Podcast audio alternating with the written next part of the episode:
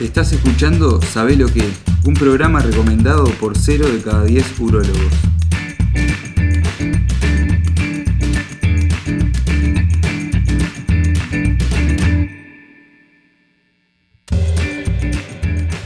A mí me tiene sorprendido un poco la, el nivel de violencia en la calle y como hemos hablado antes de cómo el fútbol eh, forma parte de todo. Y hoy me pasó que iba caminando por la calle y este me olvidé lo que iba a decir.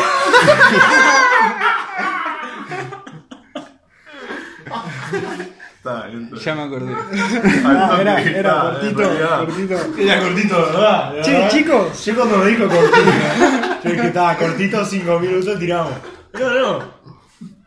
Se- Segundos, 10. No me cansó. Pero estaban con toda la carita así. No, que iba por la calle en la bici y de repente, de repente siento un policía de tránsito que suena el pito.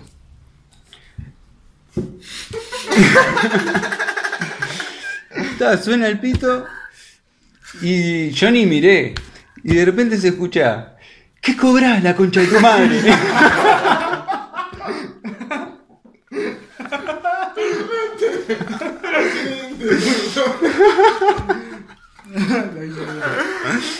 ¿Lo viste a la persona que.? No, no llegué a ver. era un hombre. Sí, era una voz de un hombre. Y seguro te puedo apostar plata que era hincha de Peñarol. O sea, Ese tipo tiene Eso. gran, ese tipo tiene gran habilidad para el descanso. Porque se cruzó una, una situación random y tiró un descanso y ahí siguió. chitín ahí, un chitín siguió. Ya está, seguro que a cuatro o cinco personas le hizo el día con ese chiste nomás. Pero y, no hay una. Vos no- el, el inspector de tránsito solo puede multar autos, no puede multar gente por estar de vivo con él. No, No le puedo hacer nada. La Gente no. anda haciendo parkour entre la gente en 18 de julio. No le pueden. Venga para acá usted. sí. Si uno está haciendo parkour ya es considerado vehículo. Cami- caminamiento peligroso. caminamiento peligroso. Ya entras en su en su territorio, ¿no? en su legislación. Estás en su legislación. Y ahí ya entras patente. Empezás a tener que llevar patente. Te piden los seguro. papeles. ¿Cómo se lo tomó el milico?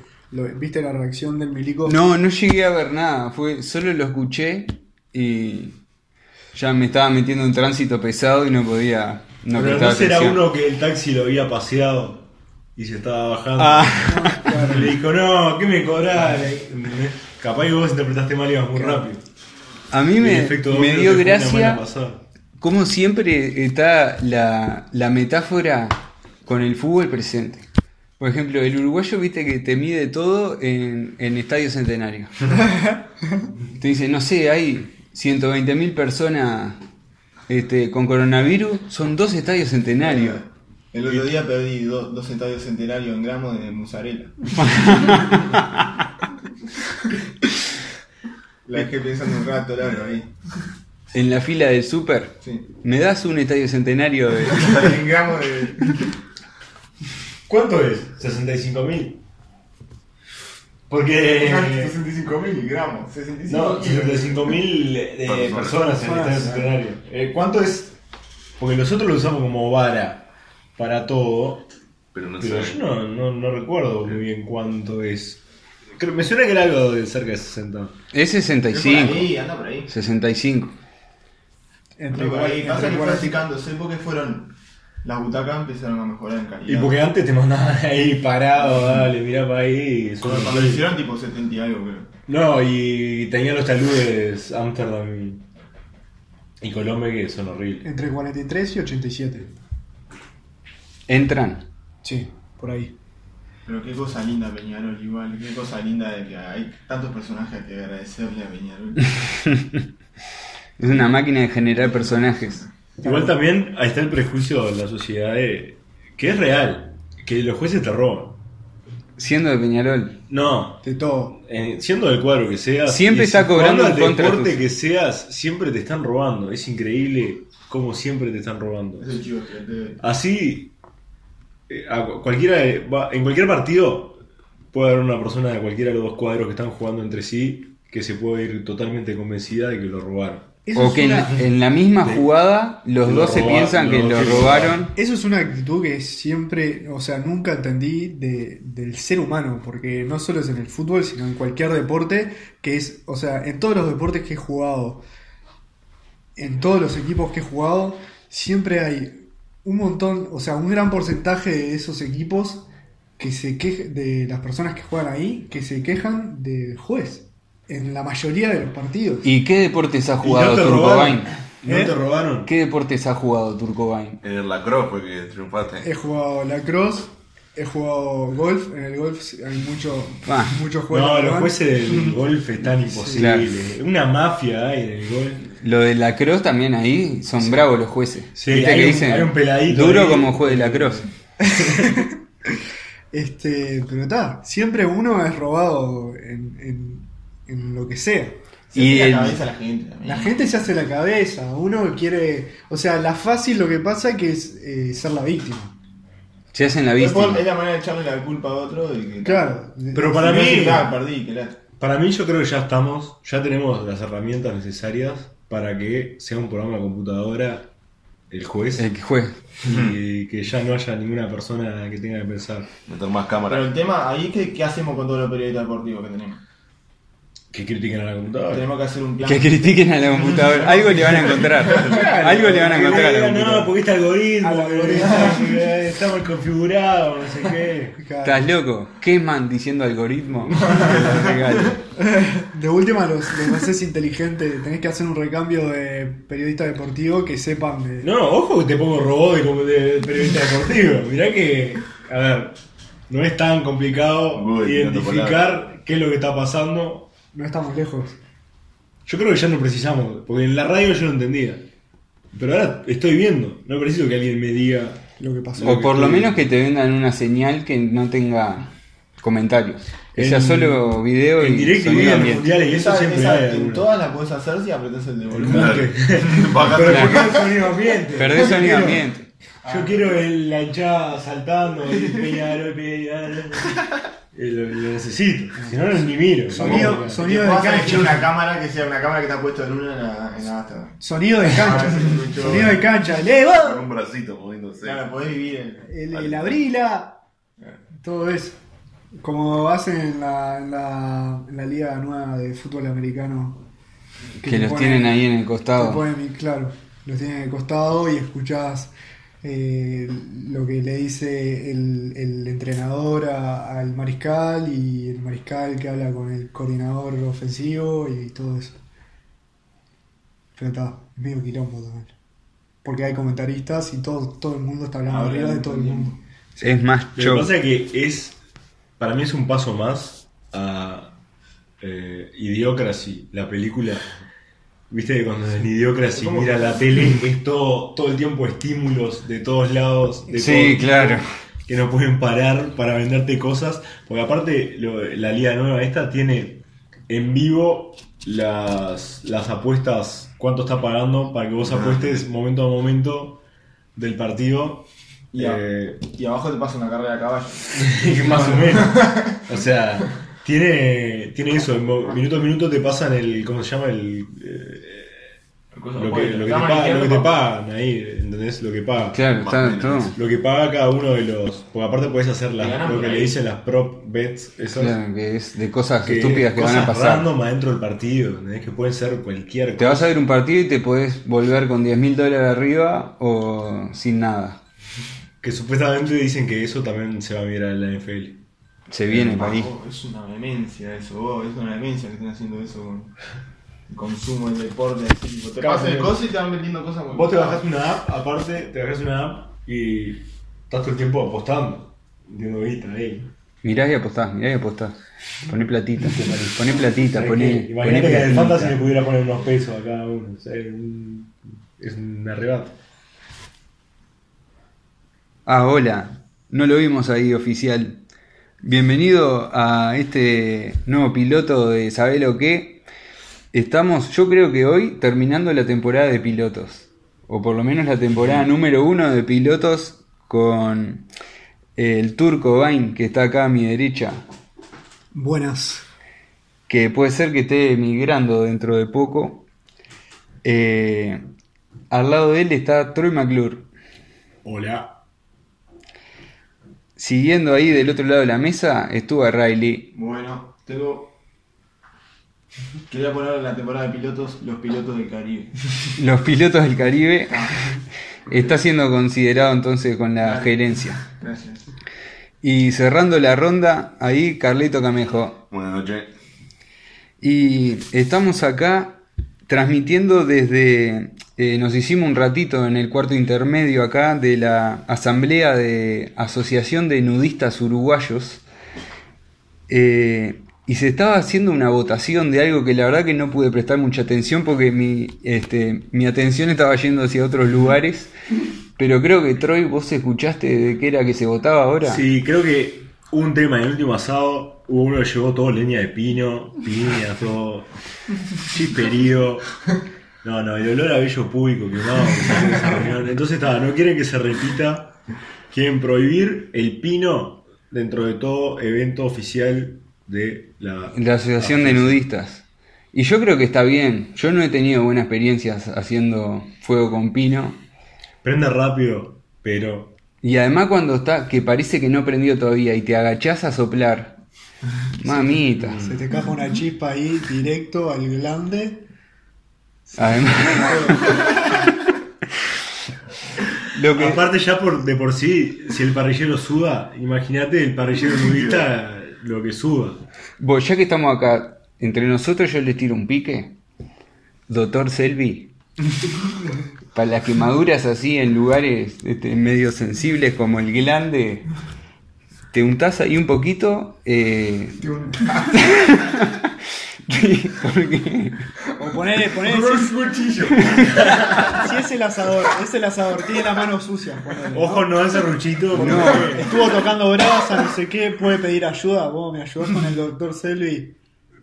es un tema de confianza. Claro, claro. Ahí vos ves, tenés que medir el ambiente. Eso es sentido común. Claro. Si viene yo, si viene el turco y me pide untame Dr. Selvi en esta roncha, Se la pide acá. yo lo hago porque, ¿No no me das una mano? claro que sí. Tengo la mano llena de, de tan negras, de las brasas. Sí, yo creo que con De una mano me sobra igual. Claro. Con la boca. Pero lo importante es untarse con un cuchillo de plata. De plata. Claro. Le pones, agarrás la pomada. Que sos un hombre lobo. No, pero ustedes no saben sabe nada. Y en luna llena, si es posible. Yo lo que digo que le pones un, ahí un chirlo de Dr. Selvi al cuchillo de plata y te untás el glande. Ah, peligroso. Está fresco, eso sí. Debe estar Tiene que estar frío. Tiene que estar frío y ahí vas a experimentar capaz que un leve... eh, ¿Viste? Se te, se te- Vos vamos a ir de la charla de. Esa que te la contaron acá. ¿La escuchaste? Me, me contó un amigo, pero dice que... Lo escuché acá en la cantina. Vos, mucho, mucho viejo eh, eh, nudista. Mucho ¿no? Mucho, mucho testículo a nivel de rodilla. Sí, siempre es una excepción. Lo que es bravo es que vos te sentás en una silla y tenés que acordarte cuál es. Claro. Porque después no querés caer No, en la silla a mí me parece que no podés ser nudista y germofóbico o con problemas de espacio. Había uno No que estaba- combinar. Pero capaz Había uno- contacto directo de algo. No, bueno, pero nada. Ya tenés que superar eso porque si no, no podés Hay uno que se cayó, se sentó, se sentó en la, en la silla del asador, que estaba todo sobado, que estuvo ahí sentado un buen rato, se fue a sentar a la silla del asador con todo el sudor y resbaló. Se sentó así en la silla, resbaló por la silla, se cayó de culo en el suelo. A mí lo que me, lo que me incomodó fue hacer fila para ir al baño. Estaba media... Estaba medio ajetrada, ¿no? Y bueno, eh, vamos a venir con una serie de consejos. Después vamos a tener un capítulo de mitolomagia con Carlitos Camejo. Vamos a tener una historia eh, anecdótica con Troy McClure. Marítima Uruguaya. Marítima Uruguaya. La deja picando ahí. Y volvemos después de esto.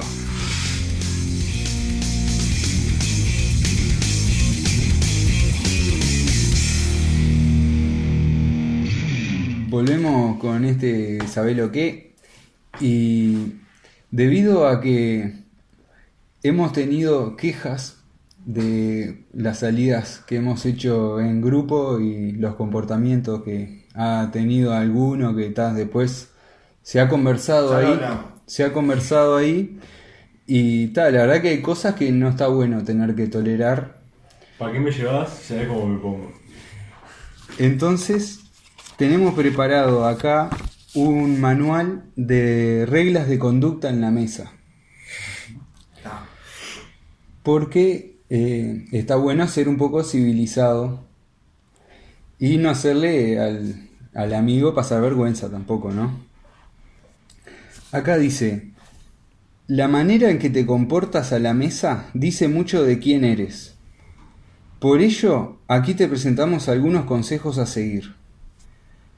Las reglas de etiqueta fueron creadas para destacar tu clase, y de paso conquistar los ojos y los corazones de las mujeres más exigentes. Te presentamos las 17 reglas de conducta que debes seguir cuando estés a la mesa. Pero ¿cómo vos me decís que me puedo levantar una mina Claro. comiéndome una milanesa en dos panes? Y si lo haces bien, sí. Si destacás bien tu clase, Si yo me como una si buena la, milanesa. si dejás la clase tuya bien destacadita, Claro. No, no, nunca le voy a ver, tenés que, tenés que tener una buena clase. Si no se te cae ni una que sola amiga afuera del Y- plato, no te queda, no te queda un pedazo de milanesa entre, entre los bigotes. La mayonesa. Pero entonces ahí me parece que si vos querés levantar tenés que ir a comida que sepas que no perdés. Y puede tenés que ir a comida, no sé, algo que no te pueda quedar en los dientes, que no te quede un mal aliento. Para demostrar Claro. clase en comida. Una tarta. Seguramente este loco, queso. seguramente este loco no esté Una tratando. sopita, eh. No, pero la sopita Cualquier después te está chorretear, eh. Seguramente este, este loco no esté tratando con chivitos y cosas así. Y bueno, pero ¿qué tiene? Es sushi. No sé, vamos Si, si no lo lográs con los palitos. No te tratar de chamullar con unos tallarines ahí en la barba, colgándote No, con un... Ojo, capaz que es esa. Capaz Basta. que es ser un ninja de los palitos chinos comiendo sushi. Ah, con esa ganás. Ahí tenés que ganar seguro. Si venís y le agarrás. Puede ser. A ver. Acá dice, si los comensales ya están sentados a la mesa y llega alguien, no se debe saludar, ni de mano ni de beso, pues se supone que la persona que llega tarde trae las manos sucias. Ah, ¿qué estaba haciendo? Claro. Claro, por algo-. ¿Dónde estaba? Por algo llego tarde. Venís tarde y con las manos sucias. Me te la mano. y me querés saludar. No, pero estaba acá lavando la mano. Y le tiras un bueno ahí, un cabezazo. Seguís No, comiendo. No, Nada, ni lo No, Ni lo miro. no existe, viene con las manos sucias, ¿qué se piensa? Que arranque.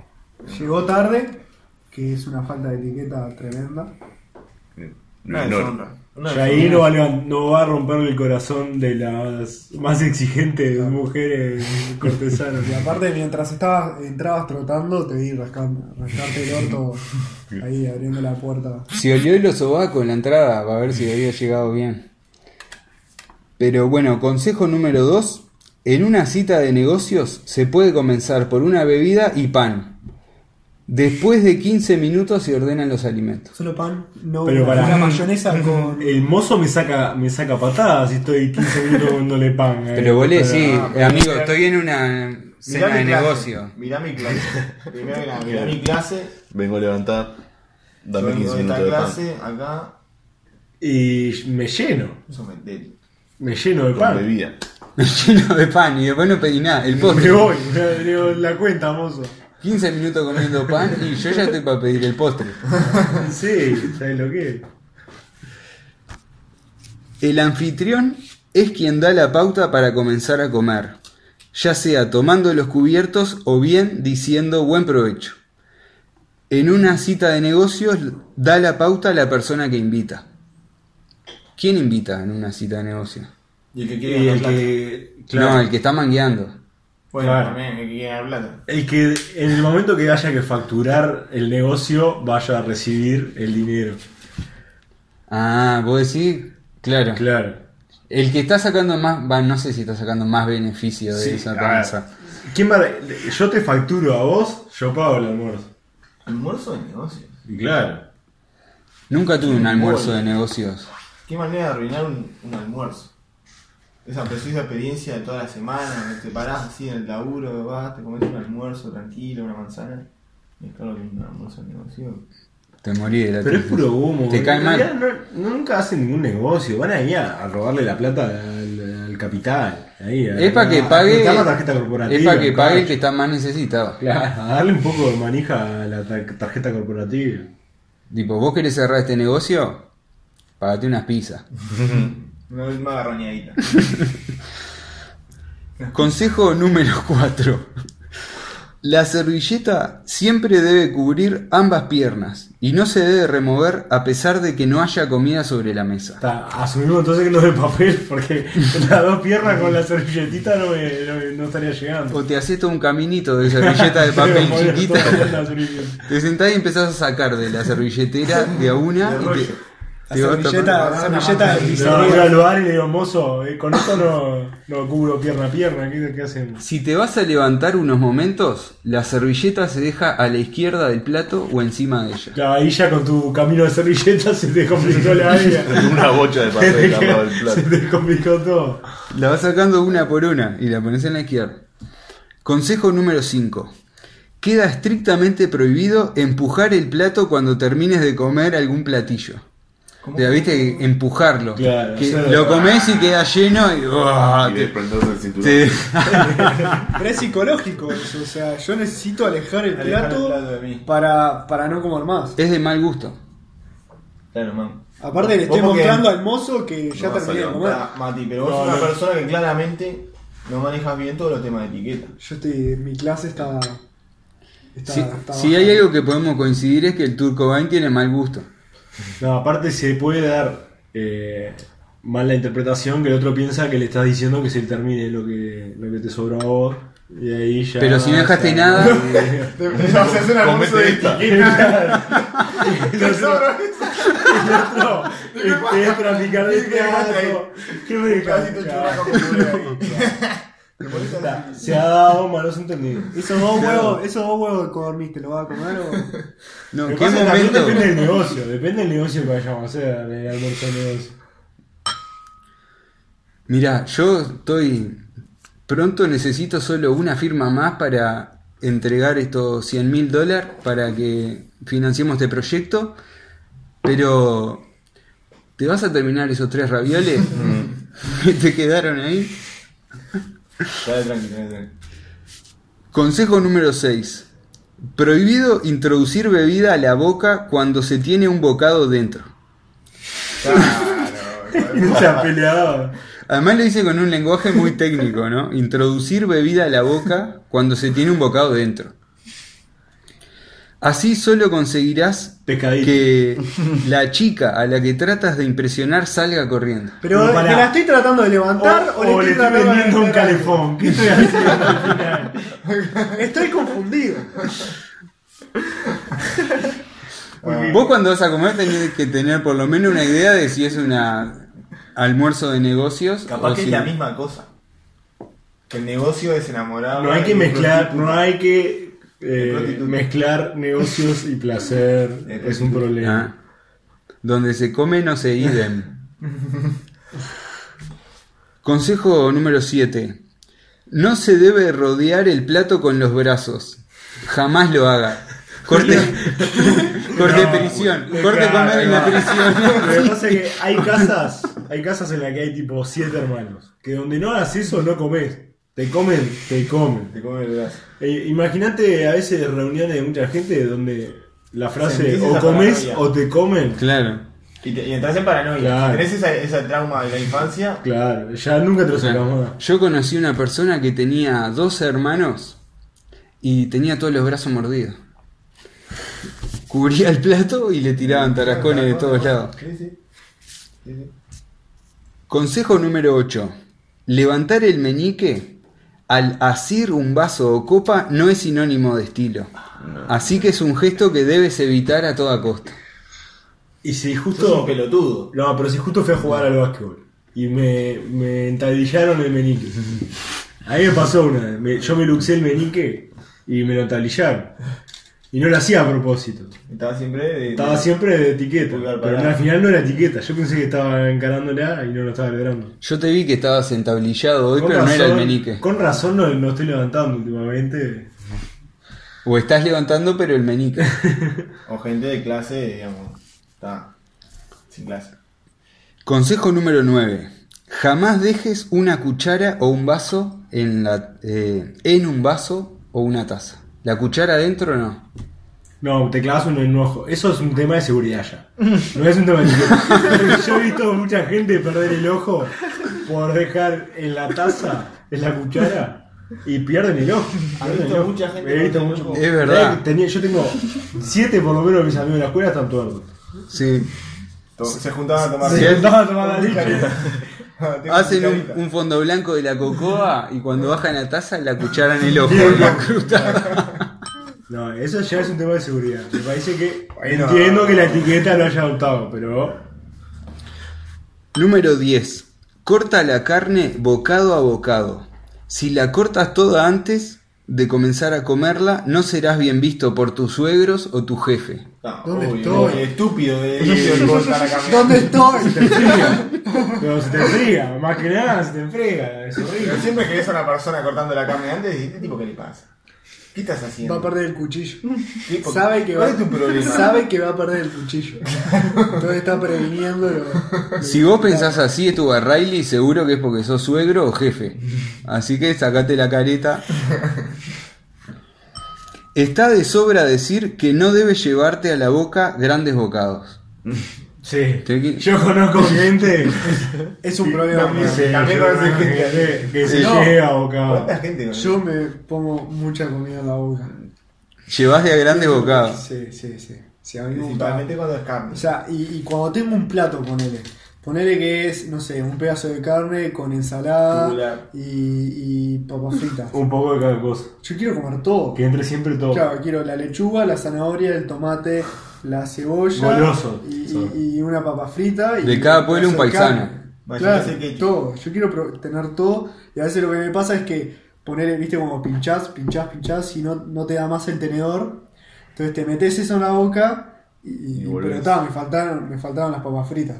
Y, ¿Y por dónde te la? Ahí, pinchaba papa frita y, Te quedas la la Pa' toda ahí. No, no, no, no. O sea, tengo lugar en la boca, no tenía lugar en el tenedor. Es una grosería igual. Lo han dicho un millón de veces, que es como. co- Claro, como- una vez que está la boca cargada, volver a cargar. comiendo apurado. Pero en realidad no es apurado, ¿eh? No, quiero, quiero todo el sabor en mi boca al mismo tiempo. Voy, metele por una licuadora y dale Claro, ahí puedes hacer, volvés a, a- capaz que la etiqueta no te corresponde, pero puedes picar todo, cortás la carne toda, cortás la papa frita, mezclás todo, haces un buen Pero no quiero ser el pelotudo que, pare- que pierde el cuchillo y, y- y tiene que todo. En 10 años estás tipo, cocinas una vez al mes y te haces una ración. Porque lasaña, pescado a la plancha, pollo al horno, fideos con queso, todo lo mezclas. Todo cortadito. Todo mezclado y cortadito y no te llega todos los días una vianda de Licuadito de astronauta, te Claro. voy a comer. Bueno, consejo número 12. No se debe dejar comida en la cuchara o el tenedor que estés usando. Si lo pusiste en la cuchara o en el tenedor, Vale, vale. hacete cargo.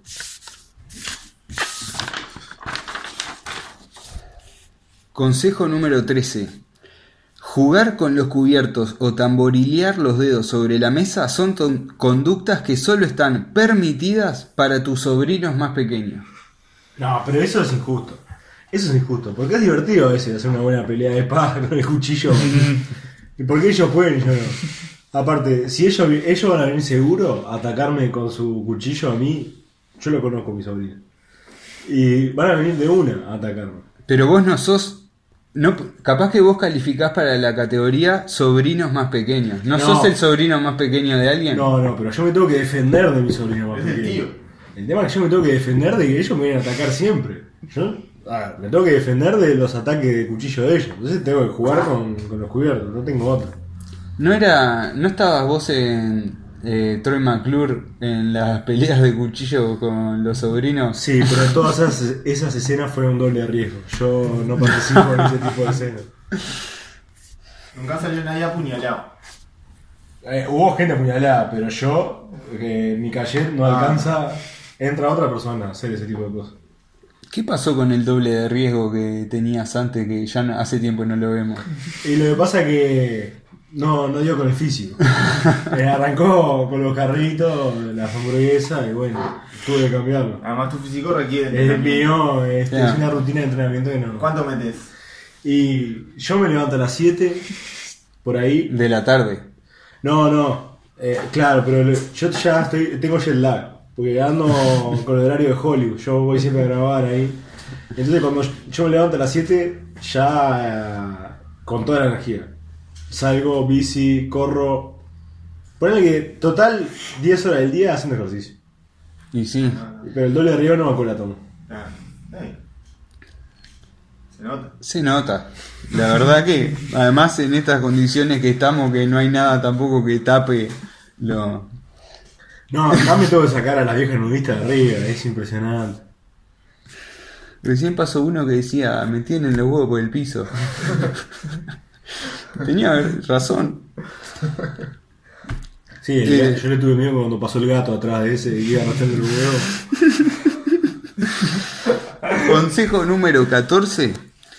Por más que te haya gustado, solo está permitido saborear la salsa sobrante de un guiso con un trozo de pan dos veces. Es lo más rico de todo. Pero tenés que, en dos cargadas de pan lo tenés que No, lo sacar. que pasa es que te comiste todo el panate en los 15 minutos que tenías que esperar comiendo pan.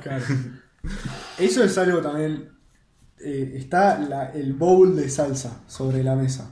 ¿Está? No en un restaurante, pero en una comida. Vos tenés que ingeniártela como con dos pedazos de pan, te lo bajás. no, no, no me importa en qué, en qué lugar esté, en qué, en Lo qué contexto esté, voy a atacar ese bowl con un pedazo de pan.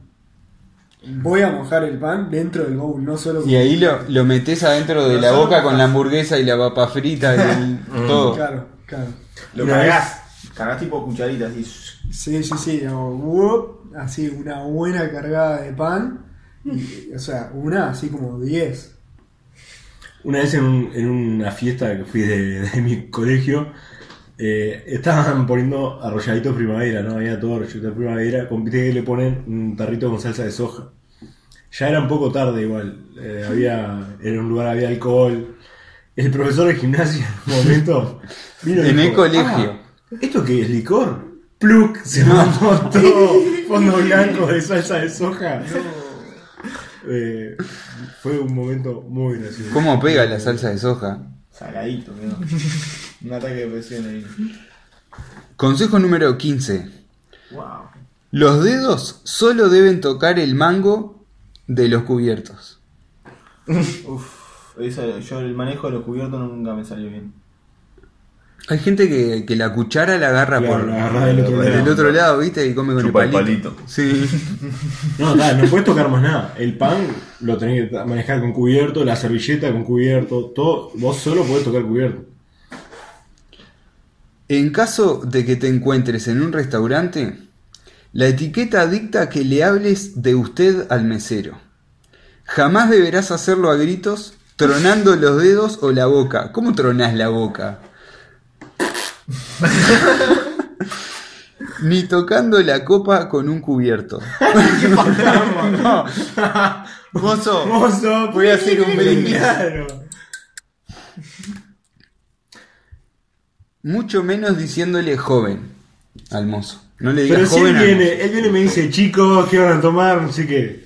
¿Y ¿Qué le voy a decir? No, usted, señor, discúlpeme, tráigame una cerveza. Primero que nada, dígame usted. Después le trueno la boca. Último consejo. En un restaurante se debe hablar en voz baja, con el fin de no molestar a los otros Ah, comensales. está totalmente mal eso. A nadie le esa, gusta. Esa, esa justo está bien. Pero no se da porque vas al restaurante y te colgás a hablar con la gente. Bueno, Hablar con la gente. Pero La yo, te yo te comiendo y Estás no quiero. con tu suegro en un, en un restaurante. calladito eh. para no molestar al resto. Claro. Es una mesa al lado, al lado. Y bueno, pero si todos están gritando como Y locos, es es una minería, como en locura. todos los restaurantes. No, no. Estás yendo al restaurante correcto. Estás en medio de cerrar el negocio de tu vida ahí comiendo y viene uno y te entra a comer la oreja. Este Peñarol no se puede creer. Así que bueno, espero que les haya servido para este, aplicarlo de acá a futuro, así cuando nos juntamos a comer en algún lugar público, Me importa un poco. este, se comporta. Vamos a hacer una pausa y vamos a volver con mitolomagia. Bye bye.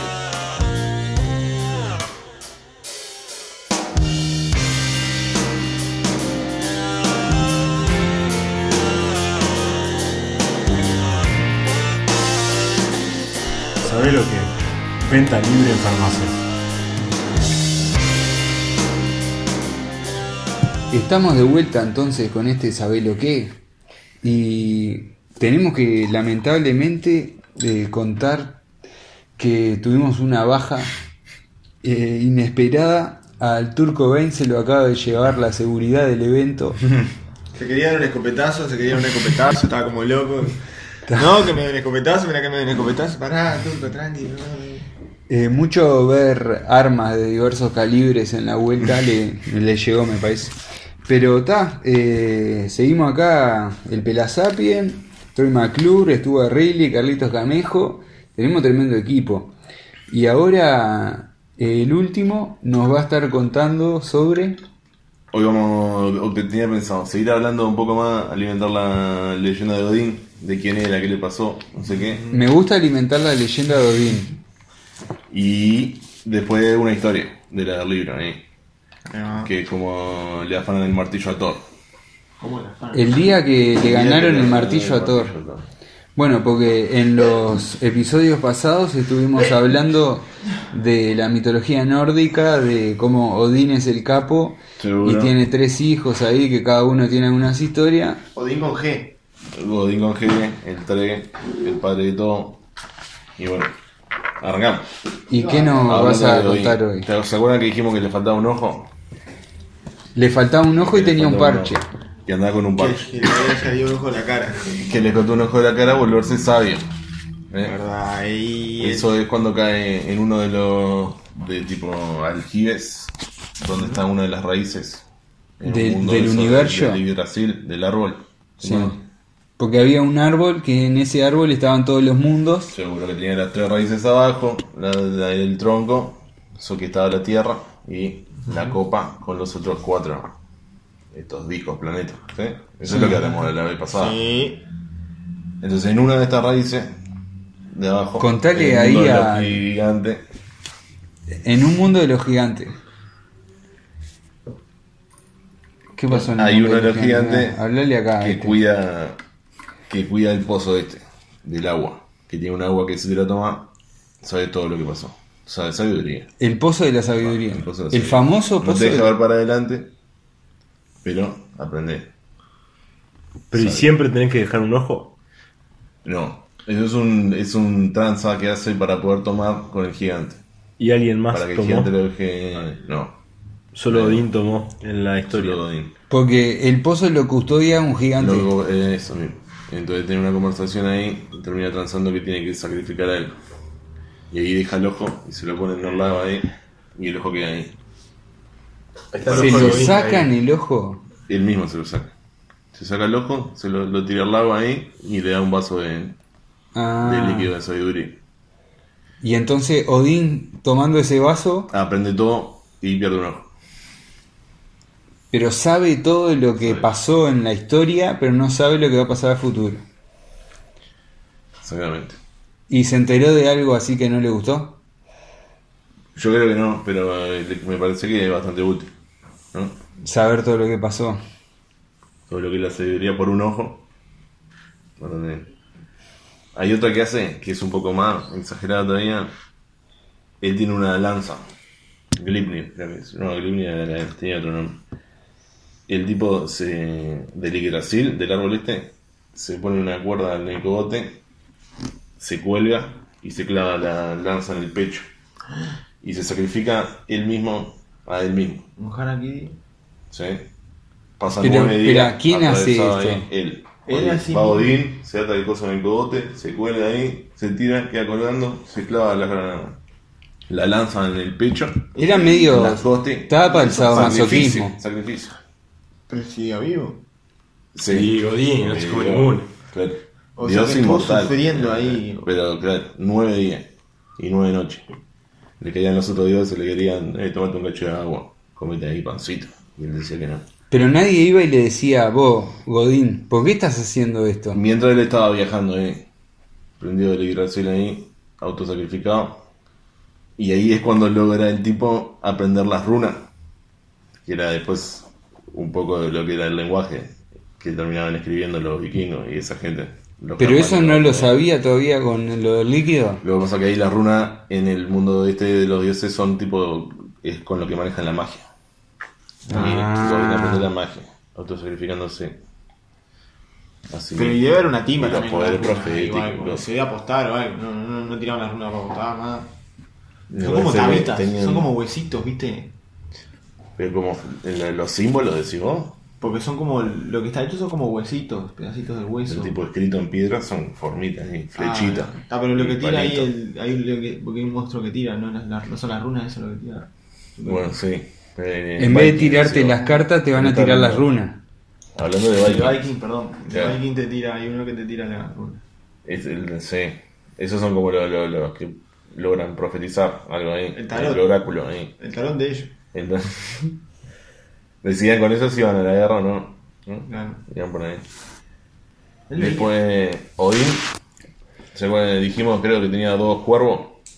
Tenía dos cuervos. Uno de pensamiento y el otro de conocimiento. Y ellos también andan de chusmeta, volando entre todos lados, vienen y le cuentan las cosas. Le comen uno en cada oreja, Pero él sa- sabe diferenciar cuál es cuál. seguro. Son los cuervos de él. Y tiene dos lobos también, de mascota. Sentado ahí en el sillón, ¿Cómo cuando está en el hall. No me acuerdo los nombres. Un tipo ocupado, Odín. Tenía su, su lobo, su cuervo, se autosacrificó. un Tenía además un, un lobo que... te- no, un cuervo que tenía un águila entre Como los un ojos. águila que tenía un halcón. Esa está, esa Eso, está, ella está en un mundo ahí, ¿no? esa está en el mundo de los gigantes, acá en el pozo, ¿no? Eso, eso andaba volando en el Ah, pozo y de esa le la anda, le tira la data. Seguro. Eso andaba por ahí. Y, Y bueno, entonces Odín estuvo nueve días colgado del árbol con una una- lanza tra- atravesada atravesamiento de lanza. y en el árbol le aparecieron las runas. y ahí Y aprendió. ahí aprendió a tirar aprendió. runas. Ahí aprendió.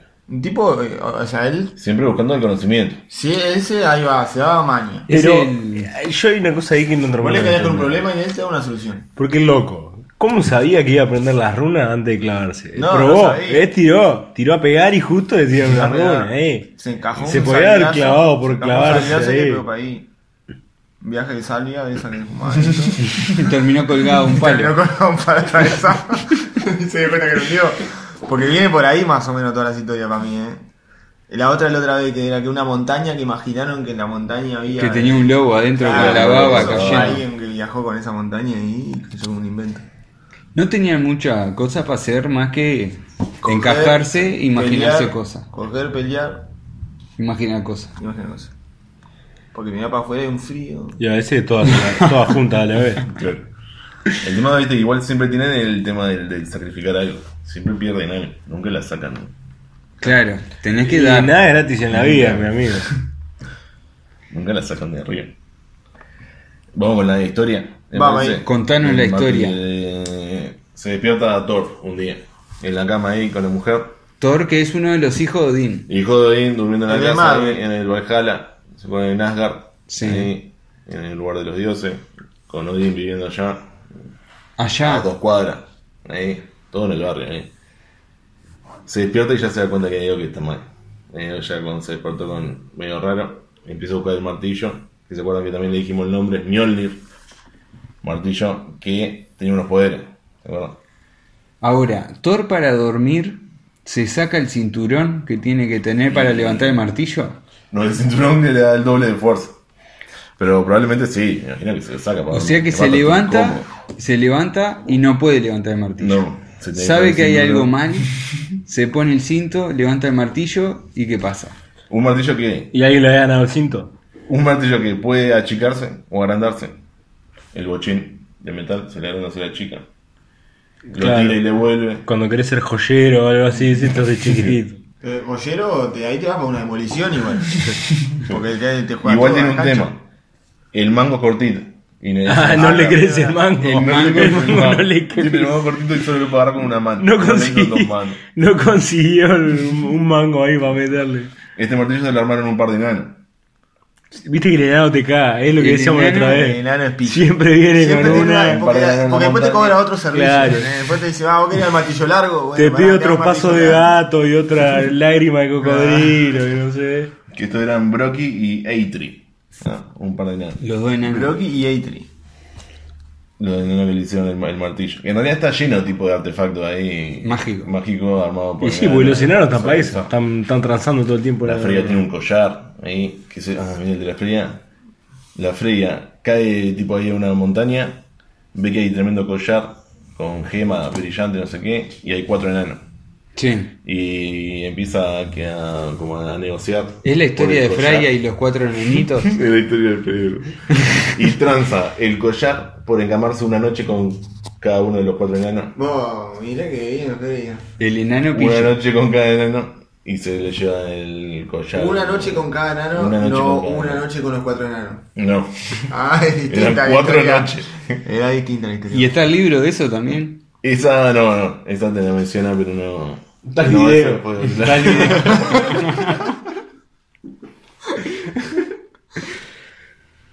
Se despierta Thor, le falta el martillo. Dice, este debe haber sido el hijo de puta de Loki. Va derecho a la casa. Dice Loki, ¿qué anda? Afanate el martillo, empieza a cuestionar y ahí, le dice que no. Estaba colgando unos cuadros Loki ahí con el martillo. Domingo de mañana. tomando mate. Pero lo empieza a manejar para que lo ayude. Entonces arrancan Loki y Thor a la casa de la Freya. Porque la Freya tiene una capa, que si vos te la, una capa de pluma, y si vos te la pones, te vuelves halcón ¿Qué? y te vas volando por donde quieres. Ahí va. Freya era hija de alguno ahí. Freya era otra diosa, no es hija de. Ah, es hermana de ellos. No es tampoco. Ah. Es otra diosa de otra familia ahí. Ah, digo. Hija de otra persona. Freya diosa de otra familia. Que eh, Freya es la diosa tipo de todo lo fértil, de la cosecha. de- Buena de capa. de La que está buena. Buena Vamos. capa. Buena capa. Capa de Se pluma pone la capa y y vuela. arrancas a volar. Entonces Loki le pide la capa. Ahí. Y deben ser tipo unos patos cocidos. Le mandaron el martillo a Thor, hay que buscarlo. Y arranca. Loki volando por ahí. Empieza a marear. Llega el de los gigantes. Y encuentra un ogro. Que es una forma de gigante. Eh, estos gigantes pueden ser ogros o pueden ser otros bichos. Que está eh, haciendo trenzas con pedazos de cuero para hacer collares de perro. Y está al lado de una tumba. Un pozo, no tumba. El eh, Aljibe. pozo- Fosa. No, no, fosa, fosa. Antes de que entierren algo. Mm. ¿Está? Sí. Cae Loki, le empieza a preguntar el nombre. Este es Thrym. ¿ah? T-H-R-Y-M. Y es el. como es el rey de los ogros gigantes. ¿ah? Cae Loki, le empieza a escuchaste algo del martillo de Thor, no sé qué, que lo afanaron. Y le dice, sí, lo tengo yo. Pero Ah. Lo tengo yo, le lo tengo dijo. yo. Le dice, Bueno. Y no me cabe ninguna. No me como ninguna y no te voy a decir dónde estaba, solo yo lo puedo encontrar. Me lo encuentra ni Odín, pero ni nadie más. Para mí que lo enterró. No, ya sabemos dónde lo tenía. Creo que le decía que lo tenía enterrado. Enterrado en un Sí, lugar donde enterrado donde no le da el sol, estaba enterrado. Y ahí se hacía grande y se hacía chiquito. Y no estaba de mango primero. Y bueno, está, empieza entonces Loki le empieza a comer la cabezada. Bueno, vamos a negociar. Dame el martillo, ¿qué querés? ¿Te querés guita? ¿Querés piedra? Tengo piedra, tengo. bueno, Piedra, piedra piedra, preciosa, piedra. piedra preciosa, tío. Pero le ofreció mina, Gemas. le ofreció todo. Le ofrece guita, guita y Guita. gemas. ¿Qué querés? ¿Riqueza? ¿Cuál- ¿Para cuál está? Y dice, yo escuché que la Freya está bien. Ah, Otra vez. pidió La, Freya siempre tiene que pagar la. Los Qué lo parió. Además puso la capa, todo eso. La misión la hizo Freya al final. Casarse con Freya. Tengo que casarme con Freya. Si en ocho días no me caso con Freya, no recuperarás nunca más el martillo. Bueno, está. Loki vuelve para atrás, le cuenta a Odín, sale a asamblea, junta, llama a todos los dioses, vengan, discuten, no sé, están tres días discutiendo. Y días acá. que no, todo día que no funciona, días mala, hasta que llegan el último, que es Heimdall, que es uno que ve todo, está viendo todo en el mismo momento. Todo lo que está pasando. Como el. Tria de Raven. Eh, claro. El Tria de Raven. Ah, Ese está tipo ahí en el, en el puente de Arcoíris, en el Bifrost, ahí, ese que le deja viajar a la gente, Cobra peaje. Entre mundo. y él ve todo, ese que trae gente de, de los lugares. Y este dice, se le ocurre la idea, la mejor idea, la única que no pudieron decirle que no, es, vamos a disfrazar a Thor de mina, lo vestimos de novia, como si fuera Freya, y Loki va de ese tipo sirviente. Me quedan los Adam, los parodistas. Momo Sapien Ese era. es el plan. Aldo Martínez estaba ahí, era Todo trabaja. Freya. Lo mandan a Thor a la peluquería. La peluquería, maquillaje, le ponen vestido, le relleno, cosas lo dejan bien tapado, le ponen un velo que le tape la cara y la barba. Ta, No se Solo los ojos. Solo los ojos. haberse No se afeitado, no sea malo. Así un poquito de fuerza, por lo menos. no se afeita. Solo los ojos. Que está, digo, bueno, igual ojo de El hombre. Pero está, tenía los ojos ahí. Tenía y ojo tenía de una hombre. corona nupcial que le tapa ahí un poco y iba a andar medio Y de canuto. trapecio que- Y todo marcado. Yo lo vi a Thor. Y Loki, que tiene el poder tipo de cambiarse la forma. Es un, es un ¿Y por qué no se disfrazó Loki de mujer? Porque quería ser un animal. Él quería, no, él va tipo de sirvienta. Van dos de la mano ahí, se toman el carruaje de Thor, que son dos cabras. Gigantes. Estaba en la mala. Dos cabras gigantes. Y arrancan para la casa del tren. Llegan ahí, los reciben las hermanas gigantes del stream ahí. Dicen, bueno, pasá, pasen al al hall ahí, toda la familia del stream, ¿no? 20 gigantes ahí, familiares. Se sientan en la mesa principal, el ogro, Loki en el medio y Thor, Thor, disfrazado de sí. Freya. No se da cuenta nunca el gigante porque el Loki le come la oreja, ¿no? Que no se pueden ver antes de la boda. Hay que esperar, no sé qué. Y empieza el festín. El Loki manejea ahí como para dar un brindis ahí y que entre la comida, mientras se come no se puede hablar. Y viene el menú. Ahí estaban siguiendo las reglas de Claro, etiqueta. Seguro, regla de etiqueta. Viene el menú. Viene el menú. El menú son No, cinco bueyes al horno, pero bueyes de gigante. Tamaño de elefante. Al horno. Al horno. Buen, Buen horno. horno. Buen horno. 10 salmones eh, ahumados. Pero de tamaño de gurí de 10 años. Ah, 10 años. Tamaño de gurí de 10 años. Buen salmón. ¿Ah? 10 entran ahí, empiezan a entrar los gigantes con la, Con la los gurises. bandeja, la Con bandeja llena de cosas. No eran gurises de 10 años disfrazados de salmón. y traen, le traen a como Freya era diosa y la sirvienta, le traen unos francesitos, unos sanguchitos, unos canapés ahí, una mesita chiquita, bandeja chiquita. Y ta, empiezan a comer, Viene un hambre. pero Thor no puede, no se controla, no puede, él está de festín todos los días ya. Se, Se mama. Empieza a comer un buey ahí, arranca por la pata, se lastra un buey entero, se come siete salmones así, te saca los huesitos, como los dibujitos. se come bien en la, la, la mesera ahí a servir canapé, agarra Loki, agarra uno, el Thor agarra toda la bandeja ahí, se lo lastra todo. Entonces empieza a sospechar ahí. Y le dice, "Pa, ¿qué pasa? Esta no para de comer, es frío. Y el Loki ahí siempre le está salvando, sacando la guita. Pero el Loki, el Loki es el que se arrebata y se come no, todo. Y se arrebata es Thor. Thor Ah. es tremendo mongólico. Thor se arrebata y se come todo. Tremendo Está. bombado de Thor. Claro, Thor es tremendo bombado. Él está para la facha, para cosas. Marvel, romper Claro. cosas. Loki tiene que labura acá, que arma todo el negocio y Freya la que pone el cuerpo. El otro se lleva el crédito. ¿no? Se chupa tres barriles de chela. Tres barriles. Va, y la, la excusa que le da Loki es que está hace ocho días sin comer, pues, porque está nerviosa por la boda. eh. Siempre le encuentra ahí el- Claro. el, el- el argumento correcto para zafar. Sí, no sé cómo vas a zafar de que la cerruchen todo. Hasta que cae Bar, que es la diosa de los casamientos. Es la que te casa. El Bar. el bar. El bar La te Bar, casa. creo que, que es femenino. Están ahí, bueno, está, ya que nos vamos a casar, trae el martillo, le dice el Loki, al logro gigante, al Thrym. Trae el martillo, se lo da a la Freya. ¿Qué hace? Chapa a Thor y arranca a repartir. Ya de una, mata al logro, empieza a matar a toda la familia, todas las hermanas, todos los sirvientes. Todo borracho. Todo borracho, Todo con la llena. Toda la panza Pero llena. recuperó su martillo y le entró a dar palo a todo el mundo.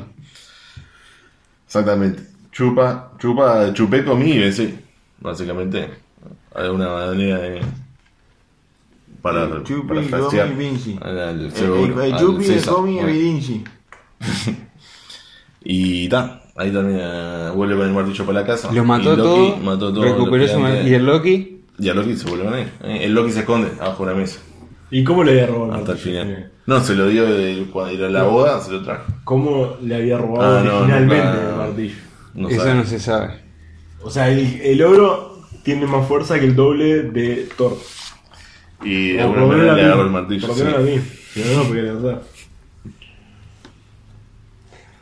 La verdad que Y pone todo en perspectiva. Todo en perspectiva. Porque uno siempre tiene que saber dónde está su martillo. Y dos, siempre conseguiste una minita que esté dispuesta a A entregar ser entregada en un momento por- necesario. ¿Por qué O, reír? o un. O un. O un barbudo que un tenga. Loki, el Loki que Un hermano que te salve la cabeza. Un hermano que esté ahí diciendo, vos, hace ocho días que no come. ¿Qué? Y el ogro Y el ogro marchó. comió de la mano. El Euro Fabiani. Pero al final tiene mala prensa Loki, porque no es tan malo. No, no, no. Más bien no. Es el que termina siempre resolviendo las cosas. Pasa que a veces también es por culpa de él un poco ahí. Por las cosas que hace. Ah, pero eso no tuvo nada que ver. No, no, no, no, En esta comía de costado. En esta comía de costado. Claro. Y lo ayudó al otro. entra ahí por, por astuto. El Thor está todo, es todo bobo. Él va y pega. Siempre se ríe. Y dice que tiene una risa tronadora. Tronadora. Se ríe con la paña. Estuvo bueno que aprendimos un poco más de Godín también hoy. Vos que estuvo a Riley, querés mandarte. Porque veo que está acá el loquito de los resumen. Tengo, hay partes y partes que para descargar. ¿Querés hacer un resumen de todo lo que fue la historia? Pero micro, micro. Godín tiene dos cuervos. Uno se llama pensamiento y el otro conocimiento. También tiene dos lobos que no sabemos el nombre. Dice que se quiere volver sabio, entonces vende un ojo. ¿Cómo? Hay un pozo que tomas agua y está repolenta. El agua del pozo está repolenta, te deja sabio. Pero lo cuida un gigante y es manijero. El gigante lo manijea, le dice que deje un ojo si quiere tomar el agua. Y te deja un ojo, toma el agua. Después, en un momento pira y se clava, se autoclava una lanza y se queda nueve días aprendiendo a escribir. Ahorcado. Ahorcado. Es una práctica sexual, seguro eso. Seguro Sí. que es una práctica sexual eso. Ta, y ahí empieza la historia de, de que, que escuchamos eso, eso con un contexto de Godín, que es importante saber que Godín Claro, está polenteado, pero también está medio arrebatado. Godín la vivió. Godín la vivió. La vivió, No se la contaron. A No. Se la contaron. Estás loco. Anda a decirle algo. Ta, después pasa que el boludo de Thor pierde el martillo. Se despierta y se da cuenta que Mjolnir no está. Y al parecer hay dos enanos que le hicieron el martillo. No, pero no, no, no, no, No, no, que se lo robaron, que se lo hicieron. Se lo son facturaron. Brock y Weltie. Y ahí va a haber el Eitri. Ahí va. No se lo hicieron, se, lo hicieron. Se lo hicieron. Claro, no se lo robaron. En el contexto, bueno, está. En- hay un paréntesis ahí cortito que para entendamos de cómo viene la mano de Freya, se habían camado con cuatro enanos por un collar. Bien. Y después, este, vuelve, volvemos a la historia y Thor nos contó ahí que, que sospecha que Loki, Loki le dice que no, entonces agarra y Loki va a Freya, que es una, de una diosa de otra familia, y le dice que, que le da una, una capa que vuela. Freya le da una capa que vuela, arrancan, encuentran un ogro que está haciendo trenzas de cuero para collares de perro. Se llama Free. Sí. No, A- no así se llamaba el ogro. Está, y el, el Euro Flynn dice que si se voltea a Freya, está va a poner el martillo. Pero tiene que casarse, porque él necesitaba casarse para volteársela. Era religioso el ogro. Claro, el tipo era, si él respetaba algo, la religión, no, tenía que casarse. Entonces están como dos días discutiendo a ver lo que hacen los dioses y uno que ve todo dice que vaya Thor disfrazado de Freya. Entonces va y Loki se hace pasar por la sirvienta. ¿Y qué pasa? Cae en la boda y hay eh, tremendo salmón, unos bueyes y para las minas le dan copetín. Y en un momento Thor se arrebata y dice, no, yo no te para copetín. Se come un buey entero, siete salmones, todo el canapé y tres barriles, tres barriles de chela. Cae el bar, que son los que te cazan. Agarra el martillo de Thor. Porque, eh, ¿qué pasa? El bar traía el martillo y todo para cazar. Y ahí Thor agarra, pin, caza el martillo, los mata a todos y se terminó la historia. Ganó, se llevó el martillo. Loki es cra, Freya es cra, Thor es una poronga. No, pero. Y se llevó todos los regalos del casamiento. ¿Qué? No los devolvió. Se lo El llevó todo. colectivo le quedó todo para Le él. quedó todo. Tenía como de- 17 mil millones de monedas. No, imagínate los invitados de esa fiesta, aparte. Todos La farándula dioses. gigante. Así que muy, muy interesante la historia. Eh, le- si les parece, hacemos una breve pausa y vamos a volver con la historia de Troy McClure.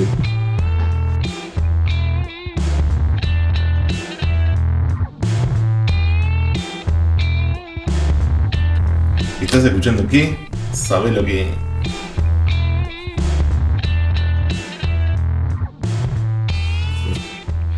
Hola, yo soy Troy McClure.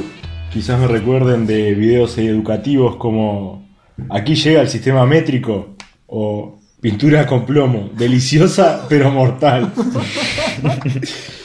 Yo la vi esa. Hoy vengo no con un video educativo, pero sí con un- una historia educativa. Hoy vamos a hablar un poco de la historia de nuestro país, nuestro querido Uruguay país nomás, Uruguay. Como uruguayo quiero Que- ser parte de ti. Tiene unas cuantas etapas bastante entreveradas nuestro país. Y bueno, un momento, más o menos año 1875, estamos hablando. En 1874 hubo una revolución, revolución de las lanzas se terminó llamando porque fue la última que la lanza fue eh, el arma Mortal. el arma que hacía la, la- la batalla. Que fue Timoteo Aparicio su eh, caudillo principal. O sea, ahí los blancos ganaron cuatro departamentos y quedó más o menos todo pari- Y hacían tipo justa, ahí, de frente con una lanza para adelante. Mm, No, o sea, la gracia era que vos tenías tu soldado en línea para disparar con, con mosquete y te caían con el caballo y las lanzas y entraban en un... ¿viste? El monumento del entrevero, ¿viste? ¿Dónde lo costado? Ahora, ¿Viste el monumento que está en la plaza del entrevero? Yo tengo el puesto en, en, en barrio, en barrio marginal. Bueno, No voy para el O sea, es entrevero, caballo contra caballo en un momento y lanza para todos lados. Y estos era, iban lanceando. Caballo. ¿Lanzamiento? No, no, no, sin lanzamiento. Clava, ensartando gente. Eh, Sac, sac, sac. Ensartamiento. Y nosotros con la copeta ahí tratando de recargar. Y ahí- Eh, dos por horas eso, entonces los, los soldados de línea comían contra estas caballadas, pero cuando el ejército todavía no organizado no tenían demasiada chance. Entonces en un momento se... Cuando hubo enfrentamientos en campo, enfrentamientos de verdad, lo- lo- los, de la, los revolucionarios de a caballo no lo lograron. Terminaban igual- con las lanzas como una brocheta. Claro, no, no lo lograron. Pero igual se, se reconoció que las causas de la revolución tenían problemas de fondo. O sea, eran reales que había problemas de desigualdad en lo electoral. Más que nada. O sea, estaba bastante dominado por los colorados y los blancos no tenían mucho cómo llegar a, la- a las a las urnas para, para lograr algo de poder. Está, logran cuatro jefaturas blancas. ¿Tá? Ahí un- una persona que se hizo muy fuerte en esa revolución fue Lorenzo Latorre. ¿Tá? Lorenzo Latorre eh, estaba al mando del regimiento de cazadores. ¿tá? Se llamaba así, regimiento de cazadores, era parte del ejército eh, uruguayo. Estaba cerca del cuartel de bomberos, donde es ahora la Plaza de los Bomberos, ahí por ahí tenía el cuartel. En Montevideo. En Montevideo, sí. Entonces eso le daba un poder más fuerte también, porque su regimiento estaba muy cerca de los lugares donde se tomaban las decisiones. Entonces si había algún problema, Pin. los que estaban cerca eran ellos. Entonces está, se logra esa paz, este, el presidente ahí estaba, que después quedó Yauri de presidente, se votó, quedó Yauri. Eh, y bueno, en un momento hay una elección. El, Uruguay siempre nos gustaron las dicotomías. Entonces, en ese momento que Blancos contra Colorado había quedado bastante tranquilo, empezó a surgir la división principistas contra la vieja política, el caudillismo. Ah, Entonces, los principistas básicamente le decían principi era un poco de peyorativo de los otros, era de los principios de la constitu- defendían los principios de la constitución y todo eso. y Toda esa cháchara, toda esa y cháchara. Y los otros querían eh, eh, el nombre que tenían en realidad los otros eran los candomberos. Candomberos porque se juntaban literalmente a hacer candombe, eh, en lado de cerca de la aduana ahí. Eran los candomberos. Más que nada colorado. Pero no necesariamente todos. ¿Los ves haciendo candombe ahí a los colorados aristócratas de... En ese momento, en ese momento eran el pueblo.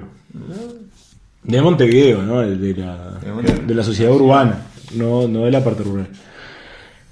Aunque en realidad en muchos de los departamentos está, está bastante sesgada. No vamos a entrar en esa porque es lateral a nuestra historia que nos atañe. Entonces, en eso, esto es todo un contexto. Estamos- Ah, mirá. Elección. Elecciones de alcalde de Montevideo. Tiroteo. En un momento se dan cuenta que van ganando porque los votos eran cantados ahí, no había votos secretos. Entonces en un momento se, se ve que están ganando los principistas. Y ahí los candomberos sacan, empiezan a los tiros, hay uno que muere acribillado defendiendo la urna. Caos. Entonces vuelve la idea de acá no se puede gobernar, esto no se puede, no hay forma. El Yauri no sabe de qué lado ponerse, no tiene. Ahí, entonces queda, como no se termina de definir de ningún lado, queda sin apoyo, no, no lo termina apoyando nadie y renuncia. Se exilia ahí, se, se, va- Se se tra- calle. se termina yendo por los techos en un momento, o sea, no, no, no, Bien. caos, caos. Entonces, picante. claro, entonces, ahí ar- arranca, eh, van a buscar a, eh, con la torre como ministro de guerra, que era un cargo importante en ese momento, van a, ponen como presidente a Pedro Varela. Está, Pedro Varela es un candombero, uno de, Colorado. Can- Entonces ahí dicen, bueno, está. Esto es culpa de los principistas. Vamos a sacar a estos tipos de acá que nos están pudriendo todo. Entonces, hay un barco en la bahía de Montevideo que hacía un tiempo que estaba ahí, estaba medio abandonado. Lo compró una naviera española que era de un señor Puig, de apellido, catalán. Uy, decimos. No, no, no, Puig. Giro, ¿no era el nombre? ¿Eh? No, no, no, no era Giro, en este momento no. Creo que era un, un bisnieto el que fundó Giro. No, entonces, eh, este loco la compra y ahí veo que la condición, en un momento el Estado le dice, venga, venga a hablar conmigo al dueño de Puch. Se voy a precisar su barco. No, bueno, pero ¿qué, qué tiene que llevar? No, no, te voy a llevar una cosa a Cuba. No, ¿qué te voy a llevar? Carne. Ah, no, yo carne no llevo porque se pudre, es un problema. No, pero carne viva. No, ganado, peor. No, ganado yo no llevo. No, no, gente. No, ¿cómo que gente? ¿Cómo voy a llevar gente? Sí, está. Bueno, ¿qué se les ocurre al gobierno? Y los que están complicándola, que se vayan de acá. Entonces lo, lo fueron a mandar a Cuba. ¿Está? 15. ¿Mandaron a Cuba? 15 personas. 15 Cuba. personas principistas. ¿Está? Pero 15. ¿cómo los metieron ahí adentro? Fue el ejército y le dijo, señor, usted venga por acá, Se tiene que subir a este barco. se sube a este barco De la misma manera que te barco. y en el barco subió un, un general y 25 soldados para asegurarse Que no hicieron de tanto. que no se bajaran en otro lado, que se fueran a Cuba. 15 principistas. Entre, entre ellos eran, por ejemplo, José Pedro Ramírez, que era director del diario El Siglo, eh, Julio Herrera Lloves, que había sido secretario de Nancio Flores, Fidel Castro. ¿Me imaginas? Y era uruguayo. Fidel Castro de Uruguay. La historia de que Fidel Castro es uruguayo. Ahí estaba Anselmo Dupont, director de La Idea, eh, un, algunos ministros de gobierno de, de Berro, Juan José de Herrera, gente que había peleado en la guerra de Paraguay, había, había varios. Estaba el hermano de Leandro Gómez, el, el de la heroica Paysandú. Y también había Eh, que esto me hace acordar a, a los hijos de Loki, pero. eh, cuatro hijos de Venancio Flores. ¿Qué está? El tema es que los hijos de Venancio. estaban- y estaban quemando todo. No, no había forma de hacer paz estando los, los hijos de Venancio en la web. Porque además Venancio Flores tampoco nunca fue capaz de no quemar todo. Claro. O sea, vi- vienen de, de, un- A ver, del de tal palo está la de la pudría donde caía y, tal, y se arreglaba con el que venía para, que el bien, para el bien de él. Entonces, bueno, arranca la. Lo suben a todos. eh, no quiere. eh, el Puch no quiere saber nada de llevarlo. Hasta que en un momento lo que le dice Pedro Varela es: bueno, si usted no quiere llevar a esta gente, yo no puedo garantizar qué le va a pasar a usted acá. Entonces fue bastante directo. El- el- el- y al otro día aceptó. Como quien dice, lo educó. Habló con la mujer y aceptó. Entonces está, salieron eh, en el barco allá rumbo a Cuba y Acá podríamos poner un tema de. cubano. A ron, tabaco. El tema es que lo- la- el estado era un caos en ese momento. Había mil problemas. Eran, era todo desprolijo. Estaba, era todo. O sea, ya había arrancado el militarismo, era todo a, a los ponchazos. Entonces no estaba bien provista la embarcación para llevar a toda esta gente. Tenían escasas provisiones, entonces se iban muriendo de hambre. Eh, Lograron comprar unas ciruelas. En un, aparte, ningún, ningún puerto lo quería dejar entrar porque todos protestaban lo que estaba pasando en Uruguay gente, y, claro. y- y, eh, buscaban excusas de todo tipo para no dejarlos entrar a los puertos. Entonces, en una lograron comprar un, un jarro de ciruelas que se repartieron entre ellos y terminaron robando. Llegaron, a acceder a comprar y compraron un jarro de ciruelas. Fue lo único que pudieron comprar, es según las historias que Y a cuentan esa gente le dedicamos calles. a esa gente tiene En el puerto de Santos. No, Santos. Comprate un. No, Santos no. medio fue- era más arriba, pero unas no, papas. no recuerdo qué ciudad ahora en este momento, porque no tengo esa de las historias. porque- porque no- Meta mermelada de ciruela. Bueno, Cuba. Una de las cosas que lograron eh, encarar para matar el hambre fue la pesca, obviamente. Hacer la Claro, barca, tenés que encarar la pesca. además. Entonces, eh, como estaban en, en mar medio tropical ya, pescado hay, de todos colores, de todo tipo. Entonces habían hecho un aparejo. Tiran ahí la primera, se traga la carnada. Ta, la otra, encarnan ahí con lo que tenían. Y cuando empiezan a...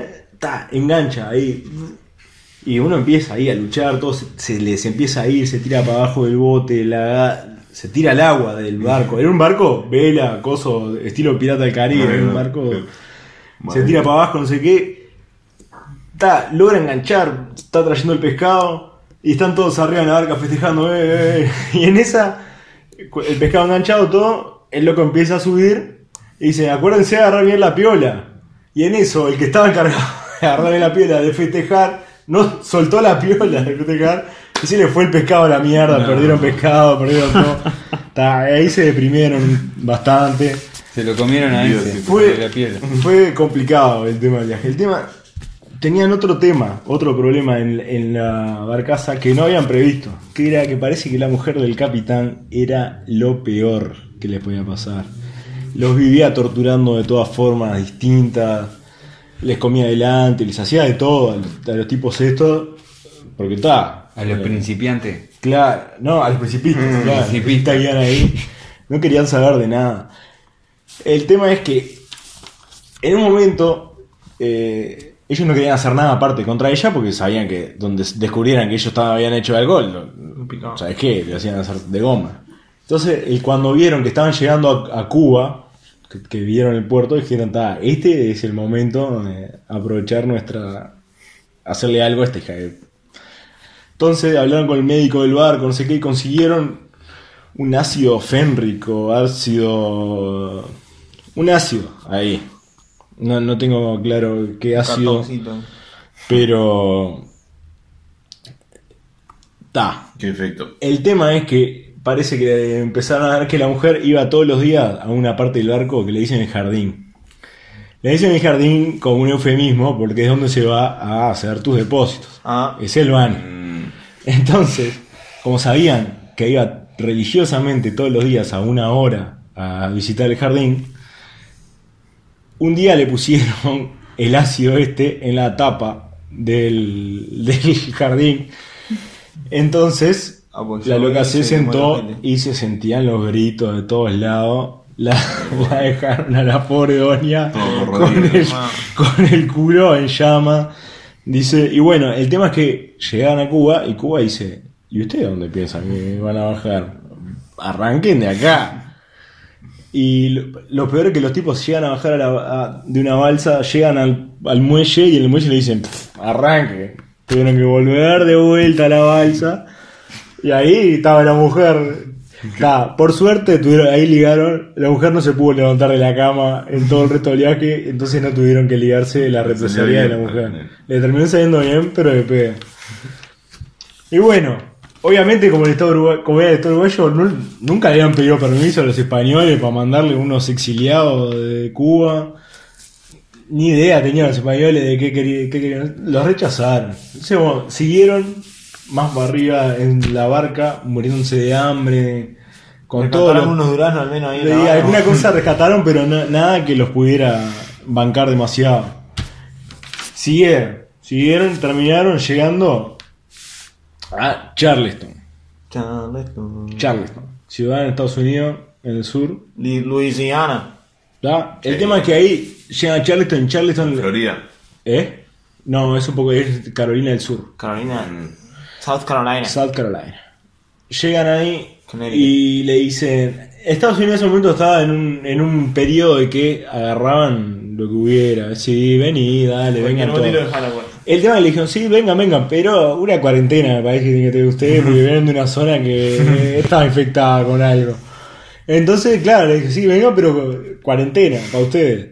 Entonces los tipos dicen, no, nos morimos. Una cuarentena acá, nos morimos.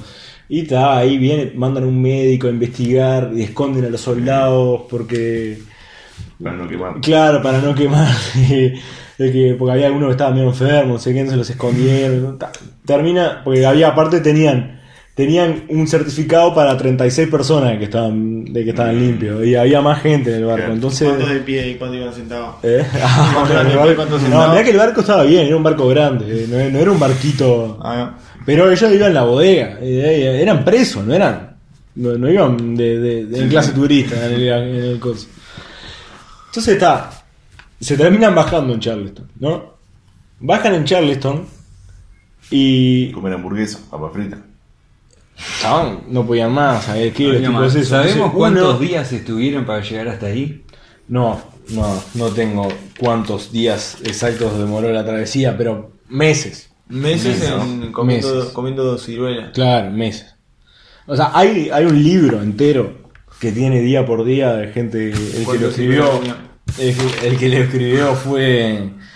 Eh, ¿Dónde está? Dupont, fue- creo que fue. Con una bitácora. No, este, Agustín de Bedia. Agustín de Bedia fue, que era director de uno de los diarios, era, fue uno de los que escribió más la historia. El tema es que está, llegan ahí.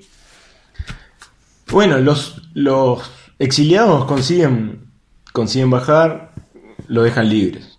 Ahí lo dejan libre, uno llama, Pasaje. llama a Uruguay, les mandan plata, pasaje de vuelta para Uruguay y se vuelven de vuelta. ¿Cómo era? Western Union, WhatsApp. A ver, todavía existía ahí, o sea, ahí ya existía telégrafo y existían eh, entidades financieras en las que podías girar. De ese plata. tamaño. Sí, sí, que podías girar.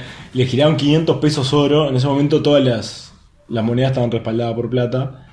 Y 500 pesos oro eran oro en Estados Unidos, en Uruguay, no sé, era plata fuerte. Entonces está, con eso compraban pasaje para todo, compraban comida, compraban, o sea, se, se, se pusieron de vuelta. El tema es que los soldados no, no sueltan pila. Se va- baja el capitán, ¿tá? que se llamaría el coronel Curtín, baja a negociar, eh, dice, "Ta, yo para que yo bajo, porque no tampoco lo dejaban, lo dejaban bajar del, del barco mucho. Está, baja este a negociar. Y parece que cuando dice, sí, sí, para que yo voy a negociar. Cuando quieren acordar, el tipo se toma un tren a Nueva York, no lo vieron nunca. No lo vieron nunca más al coronel Curtín. Entonces, bueno, los soldados empezaron a, a, a ir, supongo que se fueron a tierra todos y no tenían un mango, no tenían forma de comunicarse con nadie. empiezan a estar de arrestados por vagancia, algunos, no tenían un peso. A cuatro los mandan a una isla a hacer trabajo forzoso. A una isla ¿Y cómo nos pudo contar público. esto del tipo? ¿Vos ¿Eh? hasta el final en esa cosa? Lo que pasa es que El- el en esa época ya se, ya se escribía. Al que lo escribe así. Estaba en el barco y era parte de este grupo que se volvió eh, con. Sí. No, pero después hubo otras notas. Hay, eh, eh, hasta José Martí escribió esta gente. Fue una noticia internacional. este Mira. tipo. O sea, la- no, no era que solo los locos que estaban ahí sabían lo que estaba pasando. En cada puerto los tipos ya saben, ya saben, claro, uno que había sido un escándalo internacional escándalo. de que habían deportado a 15 tipos porque pensaban distinto de, de lo que estaban gobernando en el momento. Entonces está, los tipos, los principistas van ahí, vuelven a Uruguay y hacen la revolución tricolor, que se llamó. Ni bien llegan, hacen la revolución, tac, en ese momento el ejército del Estado ya, Vamos el bolso ahí. ya, Ya. Nacional. ya no tenía mucha, o sea, no había chance en esa revolución. Entonces está, los soldados terminaron, uno eh, terminó tan desesperado en la calle que quiso volver a la barca a la barca Puch. Me pidió para volver a la barca Puch. No tenía para pagarse un, una barquito, un barquito de remo que lo llevara del, del muelle a la barca Puch. Se fue a nado a la barca Puch. A, a- a ver si lo podían llevar de vuelta. Y la barca Puch llega y le dice, "Pff, arrancá acá. Y lo mandaron de vuelta a nado el tipo para la playa, pobre. Otro terminó en un circo. De, ¿Para qué agarró? Terminó en un circo ahí, tirando tiros, haciendo, haciendo pruebas. Ah, ese era para que estuviera de gira. Agarró y arrancó para la gira, Claro. le pegó para el arte. Parece que, los circos, no, parece que los circos, los circos en esa época No no, era eran, lugares donde el arte se expresaba mucho, era Se bastante explotaba. más explotativo el tema. Tipo, cosas raras y habilidad. Claro, no, no, estaba. Freak show. peluda. Claro. Los raros. Un Entonces, eh, bueno, esa es una muestra de que el Estado uruguayo es ineficiente desde que lo conocemos como Estado uruguayo. No pudieron ni exiliar bien a una persona. Excelente, Troy McClure. Yo creo que ahora vamos a partirnos la jeta Mm. y volveremos con un saber lo que.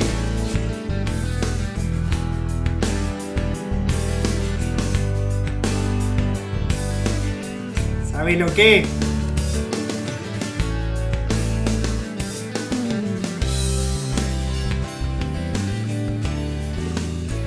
¿Sabés lo que? Para mí lo que hay que eliminar del mundo mundial y la historia de la faz de la Tierra, que no sea posible en todo- todos los lugares de, de- de las costumbres y los hábitos de todos, es el derecho de admisión. Derecho de admisión. No podría existir. En ningún lugar público Nunca. o privado. Nadie puede decirle a un evento que es público, no entres vos a alguien. Nunca más. Tendría que pasar eso. ¿Por qué? Pero ¿qué consideramos un evento público? Porque si tenés que pagar entrada, por por ejemplo, entrar. si tenés que pagar entrada para entrar, ¿es público? Sí. Ni siquiera entrar dentro, sin pagar la entrada. No, no, pero no es gratuito. Es abierto al público. Y bueno, pero ahí te discrimino con el precio de la entrada. No, no. Te lo pongo a Somos, somos 50.000 pesos. individuos iguales todos los que podemos entrar a comprar esta No, entrada. no. Iguales ante la necesidad de estar en este evento y disfrutarlo y pasar la cosa. Y hay un claro ejemplo de lo bien que funciona eso y es en los festis de Murga. Hay una mezcla interesante de gente de distintos lugares y Pero no se restringe gente de ningún lugar. Pero el derecho de admisión, yo creo que está más pensado por cuando alguien está de vivo, para sacar a los de vivo. No para trancar a la Bueno, gente no, verdad. seguro que no es el, el- el mayor uso en la práctica. En los boliches, o sea, en los boliches del Parque Rodote miran ahí la camisa, el coso, pim, pum, vos pasás, vos no pasás. Vos pasás, no pasás, ella está bien vestida, va. Son mujeres, son unas cuantas, sí. Son tres hombres. Mira cómo están vestidos, no. Esa es la dinámica ahí. Y, y para mí está bien, que hagan lo que quieran, yo no voy. Lo que pasa es una delgada línea. Deja, entre- hacer lo que quieras. Hacer lo que quieras. ¿Por qué no? Porque vos tenés que dejar a la gente que, que paga. que sepa que va a poner la bichulla después adentro. Si eh, venís de patrón deportivo ahí, cosas, sé que venís a pichulear. Venís a pichuleármela.